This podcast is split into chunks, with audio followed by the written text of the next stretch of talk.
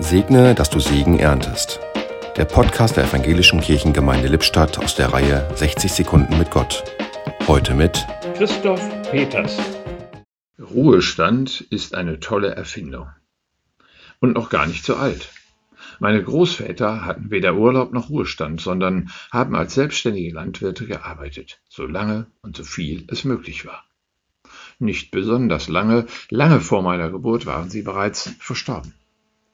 Und noch früher sind die meisten Männer gestorben, bevor sie das mögliche Rentenalter erreicht haben.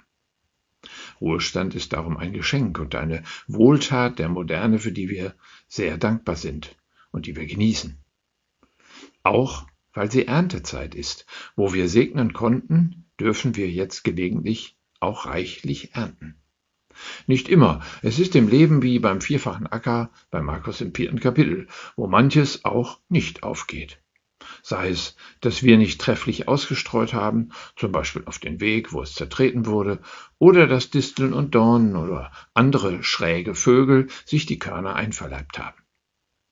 Interessanterweise beginnt der Sämann nun nicht den Kampf gegen die Vögel, gegen die Disteln oder Dornen, und er gibt auch nicht auf, obwohl er dreimal hintereinander nicht erfolgreich war. Der zuversichtliche Sämann überschreibt die gute Nachricht das Gleichnis. Er macht weiter in dem Wissen, wenn Gott etwas aufgehen lässt, dann ist der Erfolg nachhaltig, 30, 60 oder gar hundertfach. Diese Zuversicht wünsche ich Ihnen und mir. Und das Bewusstsein, es ist eine Ehre, in seinem Namen seine Botschaft und Verheißungen auszustreuen. Und es ist eine Freude, gelegentlich reich beschenkt zu werden. Im Podcast hörten Sie heute Christoph Peters.